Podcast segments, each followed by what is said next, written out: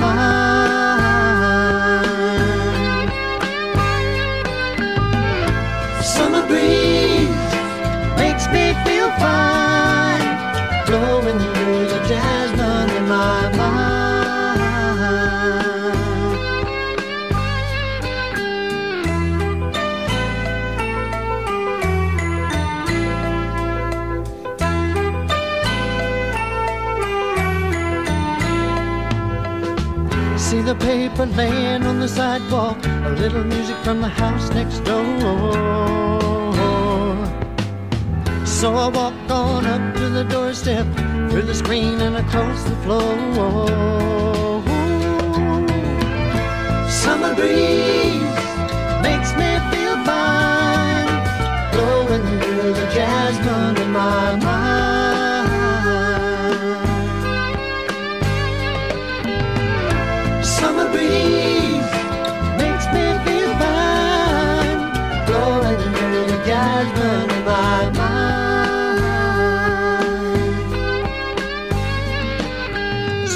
Days of summer, the jasmine's in bloom.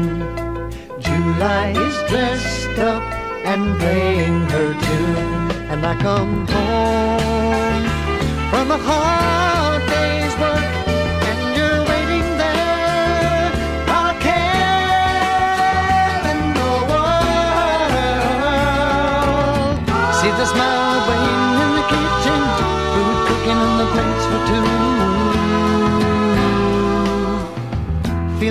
arms that reach out to hold me in the evening when the day is through. Summer breeze makes me feel fine, blowing through the jasmine in my mind.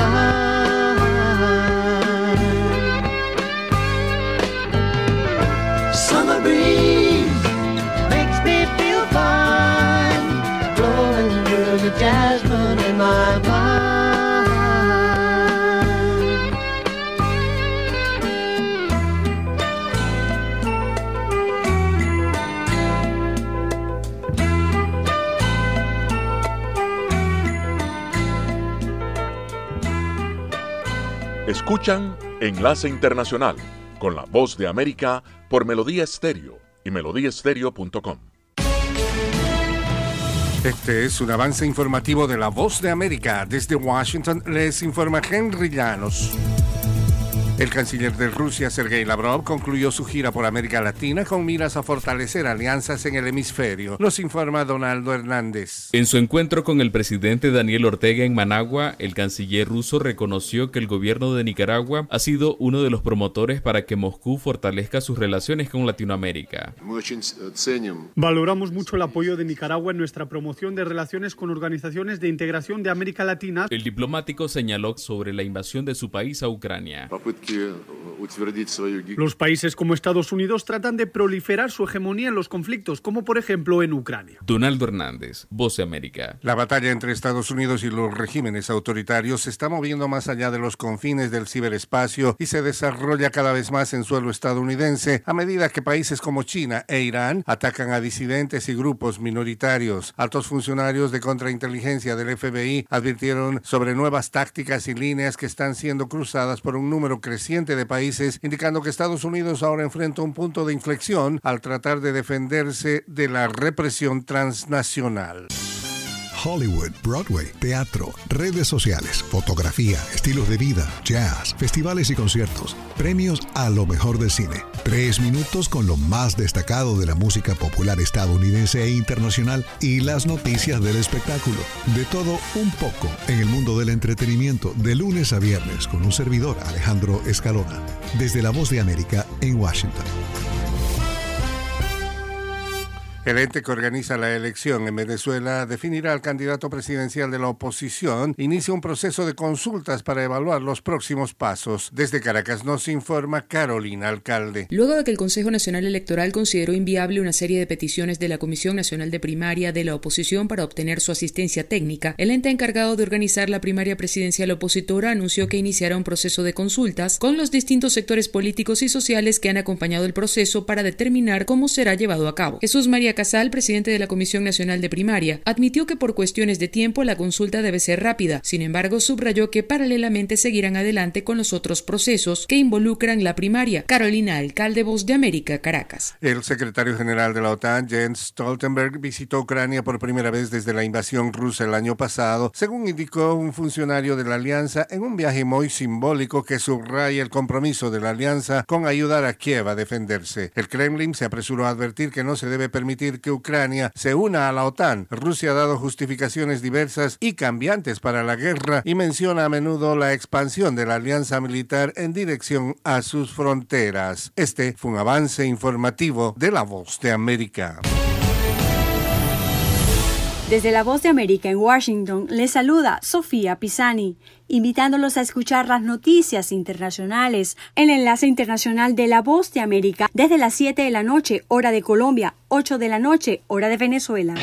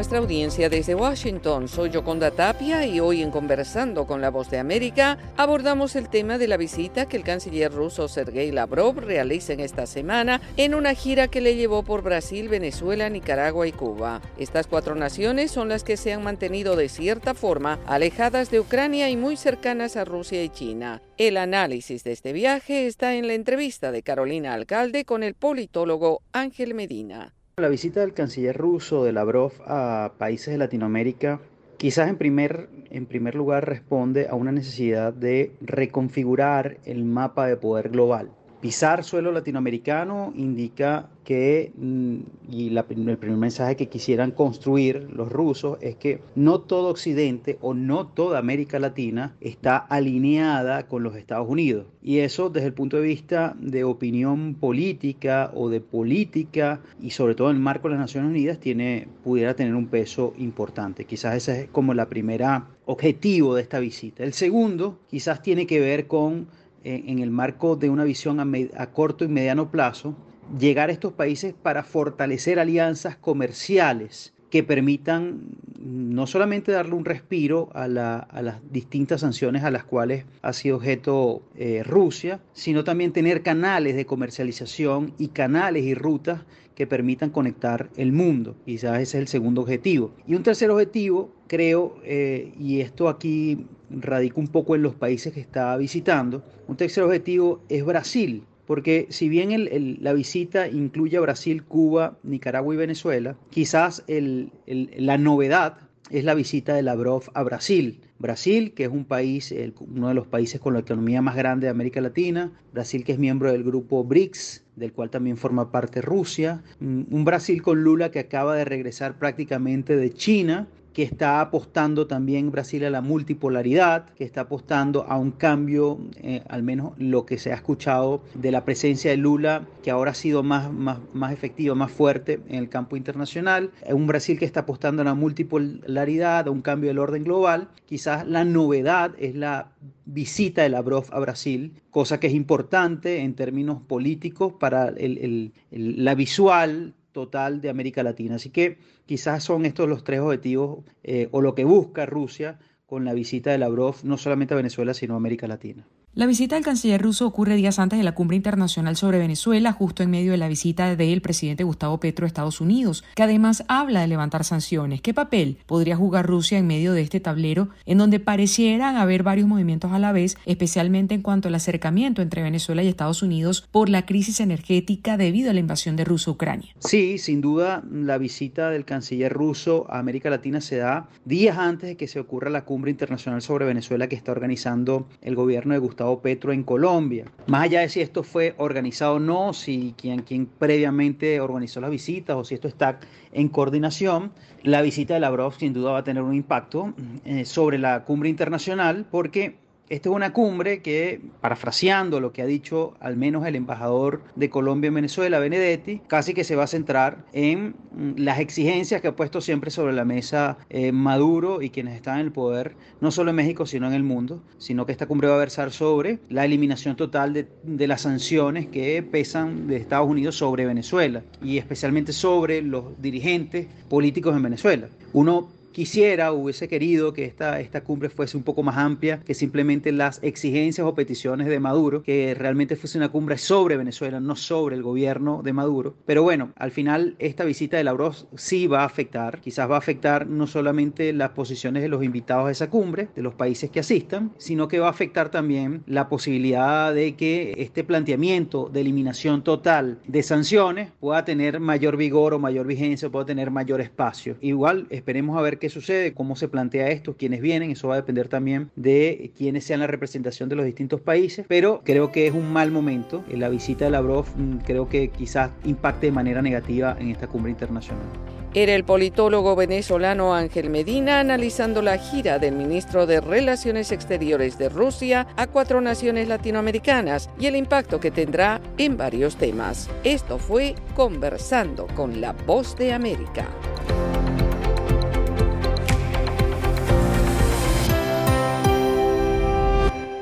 Desde Washington, enlace internacional conectando a Washington con Colombia, Venezuela y el mundo Señal satélite.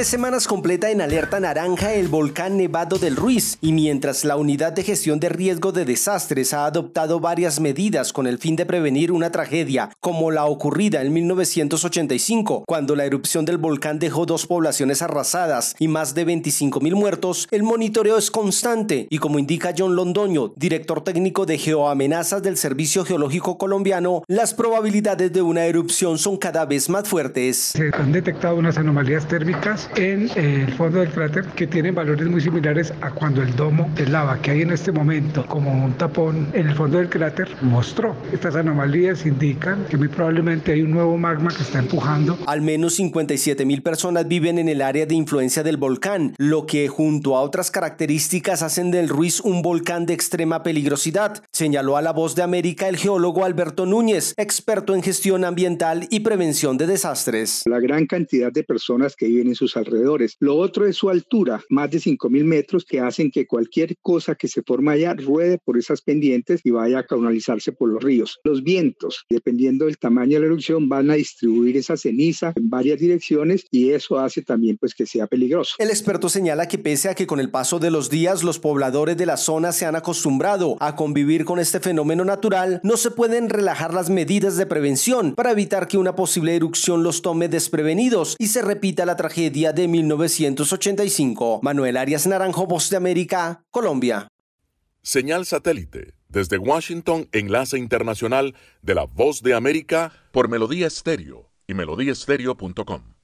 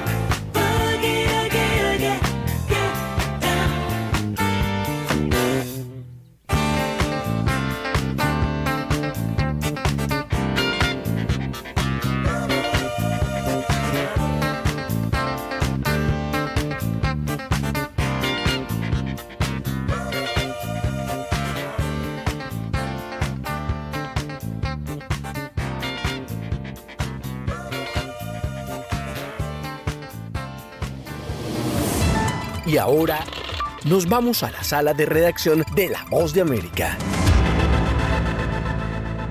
Para el año 2030 se espera que en América Latina habiten más personas mayores de 60 años que menores de 15, según varios estudios que analizan los aspectos del envejecimiento y la salud de las personas mayores de la región realizados por la Organización Panamericana de la Salud, la OPS. Aunque la esperanza de vida regional para ambos sexos aumentó en tres años entre 2000 y 2019, los latinoamericanos viven con problemas de salud entre 9 y 12 años y para conocer más a fondo esta situación, la Agencia de las Naciones Unidas realizó varios estudios donde especifica que la esperanza de vida en 2019 alcanzó los 77,2 años. Durante la presentación del informe La década del envejecimiento saludable en las Américas, el director de la OPS, Jarbas Barbosa, explicó: Las personas que han envejecido o envejecen en ese tiempo han avanzado en su curso de vida en un contexto plagado de grandes desigualdades que han influido en ese curso de vida. Asimismo, muchos artículos informan sobre el impacto de la pandemia del COVID-19 en las personas mayores con el fin de proteger a esta población en caso de futuras emergencias. Poblaciones mayores, a sus víctimas principales. El impacto directo e indirecto sobre ellos fue catastrófico en todo el mundo, pero en particular en las Américas. Precisamente la publicación tuvo lugar en el marco de la década del envejecimiento saludable de las Naciones Unidas de 2021 a 2030 e incluye varios artículos dedicados a los derechos de las personas mayores, su acceso a las nuevas tecnologías y el contexto económico del envejecimiento. Sala de redacción, Voz de América. Desde Washington le saluda Gonzalo Abarca para invitarlos a escuchar Enlace Internacional con la Voz de América lunes a viernes, 7 de la noche, por Melodía Estéreo y en simultánea por melodíaestéreo.com.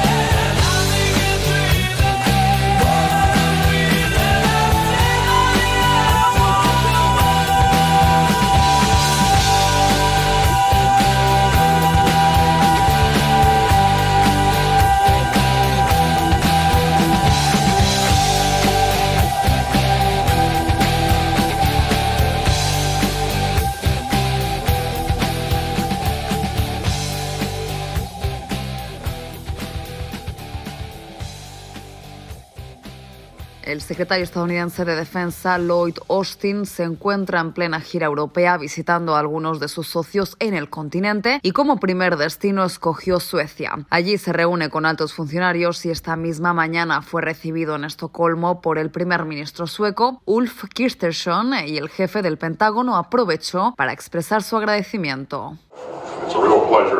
Es un verdadero placer estar aquí en mi primera visita a Suecia como secretario de Defensa y tuve la oportunidad de ver de primera mano parte del poder que reside en su ejército. Suecia ha sido un gran socio de defensa a lo largo de los años y esperamos pronto poder llamarte aliado.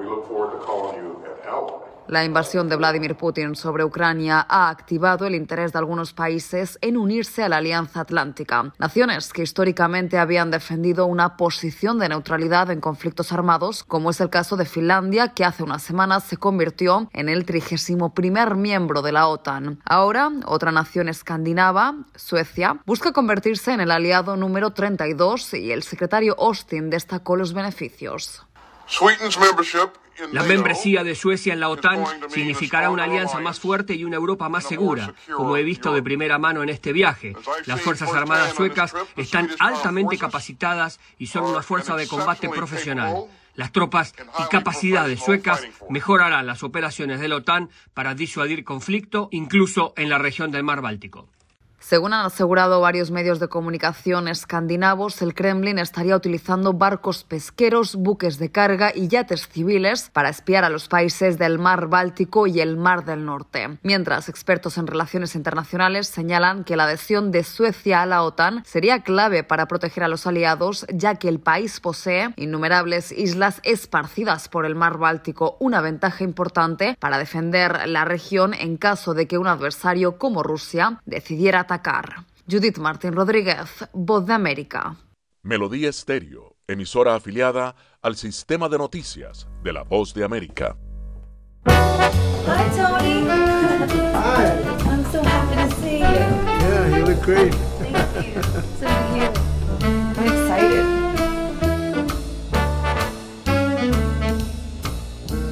I've got you under my skin. I've got you deep in the heart of me. You're so deep in my heart. You're really a part of me. I've got you Yes, I do. under my skin.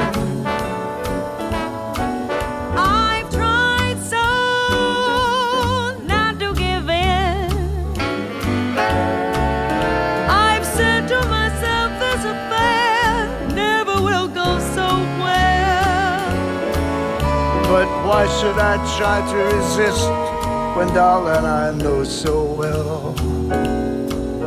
I've got you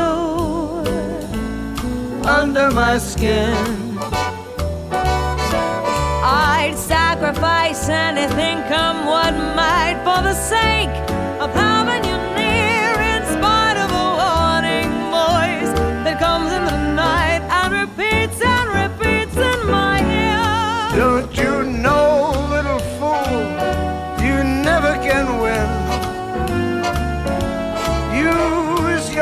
mentality, wake up to reality. But each time I do, just the thought of you makes me stop before I begin. Cause I've got you under my skin.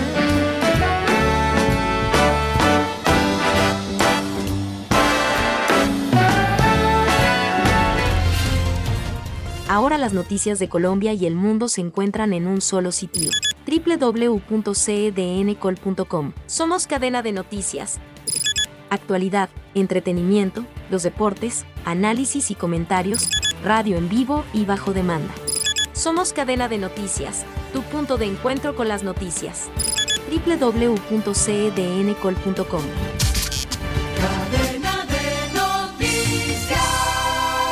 El histórico lanzamiento del nuevo cohete fabricado por la empresa estadounidense SpaceX, de propiedad del multimillonario Elon Musk, dejó un sabor agridulce entre los millones de personas que siguieron de cerca este segundo intento de despegue, luego de que el lunes debiera ser cancelado en un primer intento por fallas en una de sus válvulas de combustible.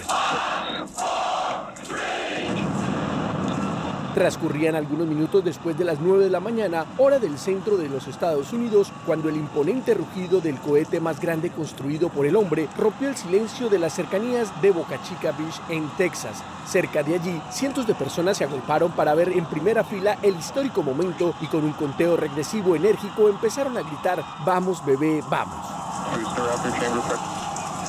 Luego de un despegue aparentemente normal y de estar varios minutos en el aire, se empezaron a notar los primeros problemas, ya que a la distancia se veía que no todos sus 33 motores lograron encenderse, algo que los científicos de SpaceX anticipaban era uno de los objetivos de la prueba. El cohete Starship de casi 120 metros de altura y que no transportaba personas ni satélites debía separarse del módulo tres minutos después del despegue, algo que nunca ocurrió, y por el contrario, la nave empezó a dar vueltas en el aire hasta explotar y caer en las aguas del Océano Pacífico. Sin embargo, se logró ver en varios videos compartidos en redes sociales cómo el equipo de trabajo de la empresa SpaceX celebraron el acontecimiento y como lo explicó Elon Musk, el hecho de que no explotara en la plataforma de lanzamiento ya era una gran ganancia para el proyecto. El multimillonario escribió luego en su cuenta de Twitter, un emocionante lanzamiento de prueba de Starship. Aprendí mucho para el próximo lanzamiento de prueba en unos meses. Otros científicos de la empresa como John Inspurker, comentarista e ingeniero de transmisión en vivo de SpaceX, dijo en la transmisión,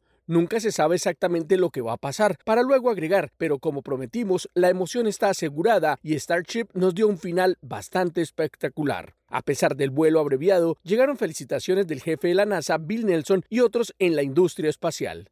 Héctor Contreras, Voz de América, Washington. Las noticias del mundo y la buena música se escuchan en Enlace Internacional con la Voz de América por Melodía Estéreo.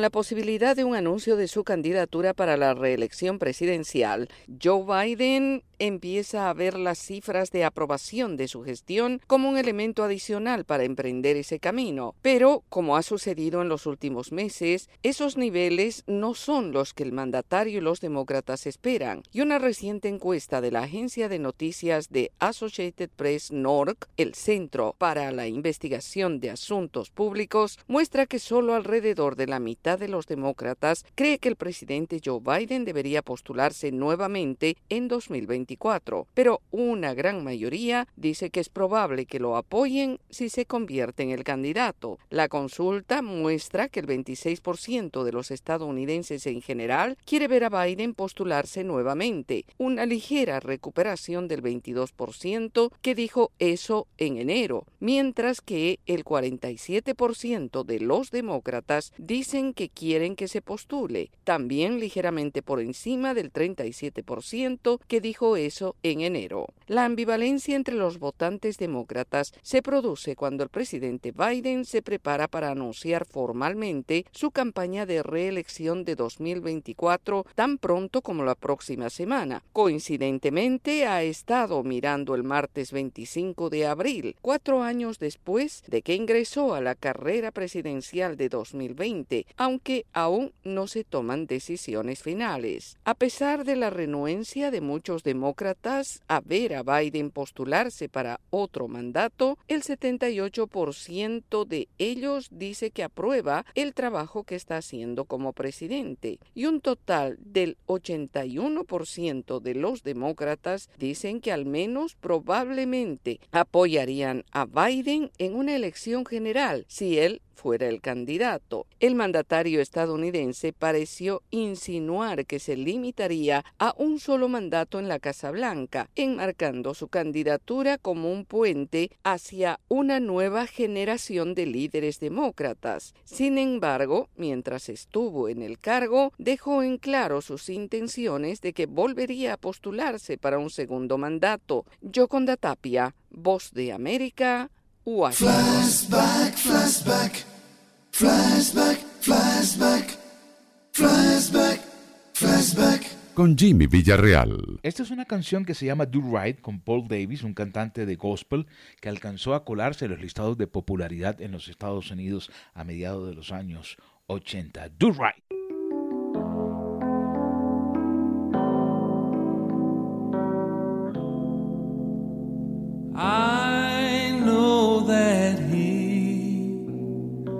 Gave his life for me, set all our spirits free.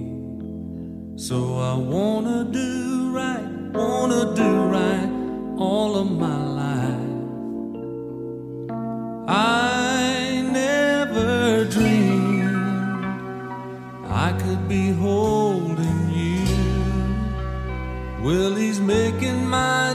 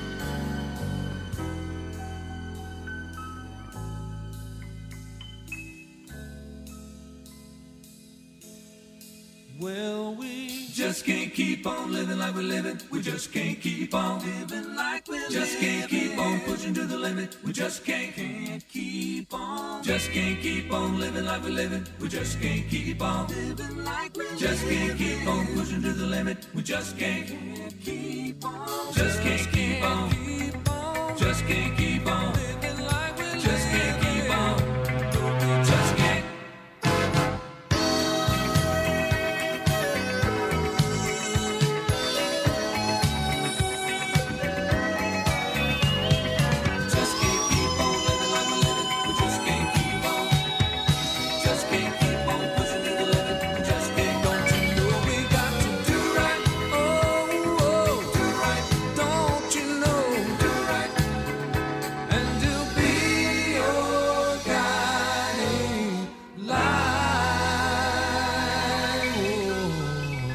Desde la Voz de América en Washington escuchan la nota económica.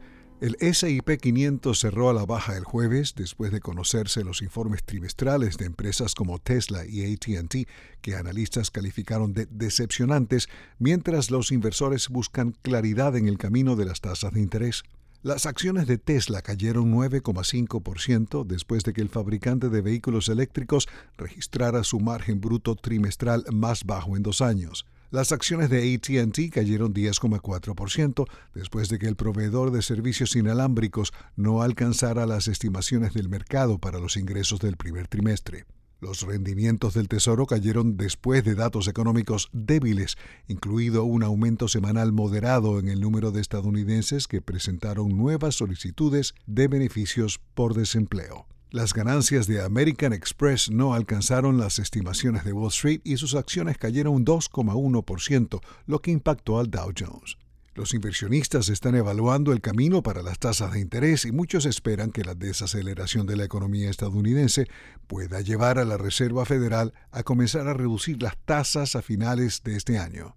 El propietario de las tiendas IKEA, Inca Group, gastará 2.000 millones de euros, unos 2.200 millones de dólares, para expandirse en Estados Unidos en los próximos tres años. IKEA, que abrió su primera tienda en Estados Unidos en 1985 cerca de Filadelfia, en Pensilvania, busca ganar participación de mercado en Estados Unidos a medida que los consumidores buscan productos más asequibles. Inca tiene previsto abrir ocho nuevas tiendas grandes de IKEA y nueve tiendas más pequeñas, así como mejorar las tiendas existentes en territorio estadounidense, el segundo mercado más grande de IKEA por ventas después de Alemania. Las ubicaciones específicas para las tiendas aún no se han decidido. Las nuevas tiendas, que incluyen nueve puntos de planificación y pedido, tiendas más pequeñas donde los clientes pueden obtener consejos y pedir muebles para entrega, se suman a las aperturas ya previstas de IKEA en el centro de San Francisco y en Arlington, Virginia, cerca de Washington. A medida que los consumidores gastan menos, los grandes minoristas Walmart y el minorista de muebles en línea Wayfair están recortando plazas laborales y cerrando tiendas, lo que crea una oportunidad para que IKEA adquiera espacios de almacenamiento y tiendas más baratos. La expansión de IKEA crearía 2.000 plazas laborales. Fiscales en el estado de Nuevo México retirarán un cargo de homicidio involuntario contra el actor Alec Baldwin en el incidente de 2021 que resultó en el fallecimiento de la directora de fotografía Halina Hutchins en el set de filmación de la película Rust. Baldwin y la supervisora de armas del filme Hannah Gutiérrez Reed fueron acusados de homicidio involuntario. Baldwin estaba apuntando con una pistola a la directora Hutchins durante un ensayo cuando el arma se disparó, dando muerte a Hutchins e hiriendo al director Joel Sousa. Baldwin ha dicho que el arma se disparó accidentalmente y que él nunca apretó el gatillo. Un informe forense, sin embargo, del Departamento Federal de Investigaciones FBI encontró que el arma no pudo haberse disparado sola a menos que se apretara el gatillo. Los abogados de Gutiérrez Reed dijeron que esperan plenamente que al final del proceso Hannah también sea exonerada. Entre tanto, la producción de Rust reinició en el estado de Montana esta semana. El cantante surcoreano Moonbin, miembro de la banda de K-pop Astro, falleció a los 25 años de edad, dijo el jueves su sello musical Fantagio. Moonbeam fue un niño actor antes de hacer su debut como miembro de Astro en 2016. El artista tenía previsto participar en un concierto en la ciudad de Busan el próximo mes como parte de la subunidad Moonbeam y Sanha. Medios locales informaron que el cantante fue encontrado muerto en su residencia en Seúl y que se sospecha fue un suicidio, que es una de las principales causas de fallecimiento entre los jóvenes en Corea del Sur. Paramount Global presentó una contrademanda contra Warner Bros. Discovery por los derechos de transmisión de la comedia animada South Park. En un tribunal del estado de Nueva York en Manhattan, Paramount busca más de 52 millones de dólares en derechos de licencia que supuestamente Warner se ha negado a pagar y cientos de millones de dólares que supuestamente Warner todavía le debe. El litigio se deriva del acuerdo de Warner de 2019 para pagar a Paramount y a los creadores de South Park, Trey Parker y Matt Stone, más de 500 millones de dólares por el derecho exclusivo de transmitir más de 300 episodios existentes y 30 nuevos episodios de South Park a nivel nacional en HBO Max. Despedimos el segmento de hoy con Escalera al Cielo o Escaleras al Cielo en plural, Stairway to Heaven, una canción de la agrupación británica Led Zeppelin que la Biblioteca del Congreso estadounidense incluyó este año en su registro nacional de grabaciones, argumentando el impacto musical y cultural de la pieza y su preservación para próximas generaciones. Desde la voz de América en Washington se despide Alejandro Escalona. Que tengan un feliz fin de semana.